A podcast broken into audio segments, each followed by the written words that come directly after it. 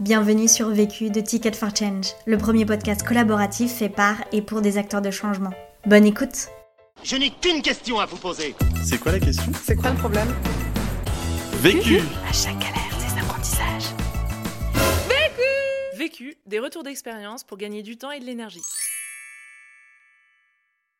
Alors, je m'appelle Marie Bellil, j'ai 28 ans, j'habite à Paris et j'ai cofondé euh, Crème avec, euh, avec Juliette. Alors, Crème, c'est une marque de cosmétiques bio, sain et efficace qui rendent la peau saine et qui sont surtout produits fraîchement, en circuit court, toutes les 10 semaines. Ils sont tous enrichis en probiotiques et sans conservateurs pour redonner à la peau ses défenses naturelles. La question. Comment entreprendre sans lever de fonds en période de pandémie? Le vécu. Alors, je viens du monde de l'aéronautique. Je suis passionnée de cosmétiques depuis toujours et je voulais entreprendre et imaginer une marque de soins simple et sain. Et j'en parlais souvent à Juliette, qui elle connaissait très bien le secteur puisqu'elle travaillait en marketing chez des grands acteurs de, de ces secteurs et elle observait de l'intérieur certains dysfonctionnements, notamment le manque de fraîcheur. Et donc, il y a un an et demi, on s'est lancé dans la création d'une marque française de cosmétiques frais, bio et produits en circuit court. Alors, pourquoi des soins frais? Parce qu'on s'est rendu compte qu'en France, il se passe en moyenne deux ans entre la fabrication d'une crème et son utilisation. Et ça, ça mène à deux problèmes. Des produits chargés de conservateurs et des principes actifs qui sont plus très efficaces au bout de deux ans. On a donc allié nos forces. Juliette, elle qui avait une très bonne connaissance du secteur, et moi j'ai apporté mon expérience dans l'aéronautique, puisque je travaillais dans les moteurs d'avion et j'avais une bonne connaissance de la logistique totalement pensée aux justes besoins, sans faire de stock. Parce qu'un moteur d'avion, ça coûte tellement cher et ça prend tellement de place que personne ne veut stocker ça. Et donc, on a décidé de remettre du bon sens dans un secteur où on a totalement oublié cette notion de juste besoin. Au moment où on a commencé à travailler à plein temps sur le sujet, la France est tombée en plein confinement et ça n'a fait que renforcer notre volonté d'aller plus loin que le Made in France et d'utiliser des ingrédients qui viennent de France. On a rencontré de vraies difficultés. Par exemple, la spiruline qu'on a dans notre gelée nettoyante, ça a été un vrai casse-tête de la trouver en France puisque 80% de la spiruline qu'on consomme vient de Chine. Et donc, on a dû se bouger, on a dû euh, partir à la rencontre de producteurs et on a fini par en trouver une en Bretagne, mais ça n'a pas été simple. Mais bon, l'avantage de ça, c'est que ça nous a permis de remonter toute la filière et d'aller à la rencontre des producteurs. Ça nous a vraiment conforté dans notre volonté de soutenir les filières agricoles françaises. Et on s'est pas arrêté là, puisqu'on s'est entouré que de fournisseurs français. Nos tubes alu viennent de France, nos étuis viennent de France, etc. Le Covid nous a vraiment poussé à ne pas lâcher. Il a donné un vrai coup d'accélérateur au circuit court. Ce projet, depuis le départ, on le fait en autofinancement et on ne souhaite pas lever de fonds. C'est vrai que c'est pas forcément habituel puisqu'en ce moment, on voit beaucoup de levées de fonds autour de nous. Mais c'est notre volonté de garder notre indépendance sur toute la marque et être maître de nos choix éthiques à tout moment. Notre rêve, c'est de construire une entreprise familiale sur le long terme. Alors forcément, ça nécessite de piloter tout ça comme un budget familial. Un sou est un sou. Premier apprentissage. Identifier ce que l'on peut internaliser ou externaliser. Alors, c'est vraiment un sujet capital. Par exemple, dans notre cas, on a décidé de monter rapidement en compétence sur certaines disciplines qu'on a identifiées comme des postes de dépenses hyper importants et des compétences clés à avoir pour, euh, pour être agile et aller vite. Donc, pour ma part, j'ai fait une formation intensive de code qui nous a permis bah, voilà, de faire euh, tout le site par nous-mêmes et bah, d'économiser des frais d'agence colossaux, mais aussi d'être très rapide. Ça nous a permis bah, voilà, d'ouvrir notre site euh, internet juste après notre campagne de financement participatif. On a on n'a pas eu à attendre longtemps puisqu'on l'a fait nous-mêmes. Et donc, ça a été une formation de euh, neuf semaines où euh, on apprend euh, les bases pour coder.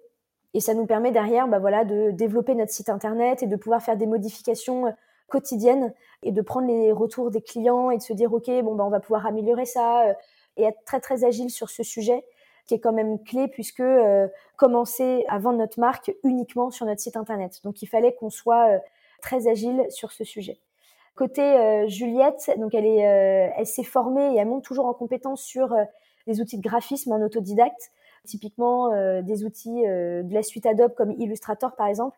Ça, ça a été super important aussi parce que c'est des choses où on a besoin au quotidien de s'en servir pour communiquer sur les réseaux sociaux ou penser les packaging de nos produits. Enfin, c'est très très important qu'on soit à l'aise de le faire nous-mêmes parce qu'on gagne un temps fou et ça nous permet voilà de travailler ensemble sur des euh, créations et de pas avoir à demander euh, l'avis d'un expert ou, forcément on perdrait du temps et, on perdrait en agilité. Et en revanche, sur certaines compétences qu'on estime clés mais non internalisables à moyen terme, on a décidé de faire appel à des experts. Donc c'est des gens bah, qu'on a rencontrés au fur et à mesure. C'était très important quand même qu'on soit aligné sur la vision euh, du projet Et en fait, on s'est aidé d'experts typiquement bah, pour les relations presse ou encore sur certaines phases de formulation. Enfin, il y avait vraiment euh, beaucoup de choses à faire pour avoir des sensorialités et une efficacité au-dessus de, de ce qu'on peut trouver sur le marché. Et ça, ça nous a permis vraiment euh, d'aller plus vite et de proposer aujourd'hui des sensorialités exceptionnelles sur des produits bio. Deuxième apprentissage. Maîtriser sa croissance pour ne pas se mettre dans le rouge. Alors c'est vrai qu'on peut être rentable mais faire faillite. Euh, c'est quelque chose qu'on apprend en finance, on nous en parle, mais ça a été tellement abstrait pour nous jusqu'au jour où on a vraiment compris parce qu'on était vraiment dans le sujet. C'est ce fameux besoin en fond de roulement. C'était pas très clair pour moi avant, mais pour essayer de le simplifier, c'est comme si euh, on avait une boulangerie et que bah, on savait que le, dimanche, voilà, ça allait être la grosse journée, on allait vendre beaucoup de pain. Pour préparer cette journée-là, il faut qu'on achète les ingrédients en amont. Et donc, par exemple, on est mercredi je sais qu'il faut que j'achète bah, de la farine, euh, euh, du sel, euh, de la levure, etc.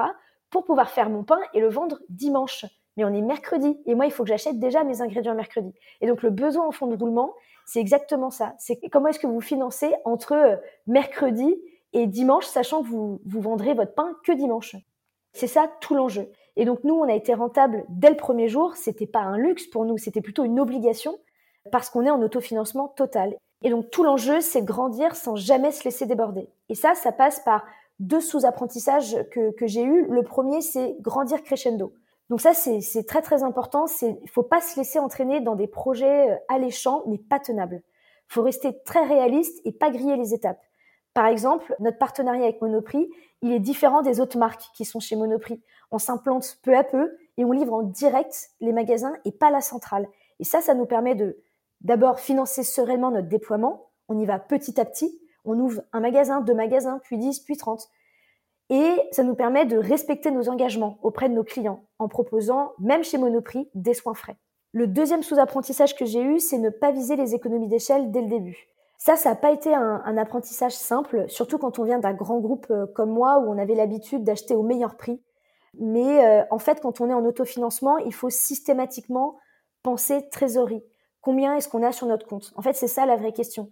Et donc, il vaut mieux commander moins de marchandises et la payer un peu plus cher qu'aller chercher des économies d'échelle et du coup bah, devoir acheter des grands volumes qui, eux, vont mettre en péril notre trésorerie. Troisième apprentissage. Choisir des partenaires industriels locaux qui partagent votre éthique. Alors, on a fait le choix de choisir des partenaires à notre image. On travaille beaucoup avec des entreprises familiales qui partagent les mêmes valeurs que nous. Ça, ça a été clé parce qu'au début du projet, on n'avait pas grand-chose à montrer et on a donc dû trouver des gens qui parlaient le même langage que nous. On s'est déplacé dans toute la France pour échanger sur des basses scènes avec des gens qui comprenaient notre démarche. Et aujourd'hui, on fait tout en circuit court, ce qui nous donne une agilité folle. Aussi bien euh, avec notre fabricant d'étui qui est capable de nous livrer en deux semaines, mais aussi auprès des producteurs de matières premières, comme le thym ou la spiruline, la châtaigne ou encore notre parfumeur. En fait, avec tous ces partenaires-là, dès le départ, on s'est tapé dans la main parce qu'on s'est compris et qu'on savait que le projet faisait totalement sens et qu'il allait être passionnant. Quatrième apprentissage. S'entourer d'un board de mentors. Quand on lève des fonds, on peut souvent s'appuyer sur les conseils d'un board d'investisseurs qui euh, ont en général bah, plus d'expérience, une expertise ciblée sur des sujets euh, clés. Bah, nous, c'est pas notre cas parce qu'on n'a pas levé de fonds, mais on a décidé d'aller chercher des mentors autrement. Et pour ça, les podcasts, c'est quand même euh, un outil formidable. On était des, boulimiques de podcasts euh, avant de lancer Crème, et surtout moi, parce que je faisais au moins deux heures de route pour aller au boulot avant. Et donc, euh, j'étais capable d'en écouter deux, trois dans la même journée, sans problème. Et ça a vraiment joué un rôle capital dans notre conversion. Ça m'a vraiment poussé à entreprendre et ça, ça a démystifié un peu que devait être un entrepreneur. Et en fait, au bout du compte, je me suis dit, mais moi aussi j'en suis capable et, je vais tenter euh, l'aventure. Et donc suite à ça, on a voulu donner la parole à celles et ceux qui nous inspirent au quotidien. Et donc juste avant Crème, on a cofondé un podcast qui s'appelle À vous demain et qui part à la rencontre des euh, personnalités engagées qui se bougent et, qui changent les choses pour demain. Et ça peut être à la fois euh, des entrepreneurs engagés, on a eu le fondateur de Back Market, l'Amazona ou encore 1083, qui nous inspirent sur des thématiques très entrepreneuriales. On a également eu des artistes comme Imani ou Yann Arthus Bertrand. Donc eux, c'est vrai que sans le savoir, ils vont nous inspirer sur le côté un peu euh, créatif euh, qu'on va appliquer ensuite sur nos problématiques quotidiennes euh, avec Crème. On a aussi eu des DG d'assaut comme Greenpeace, Sea Shepherd. Ça, ça nous pousse à chaque fois à aller plus loin dans, l'engagement.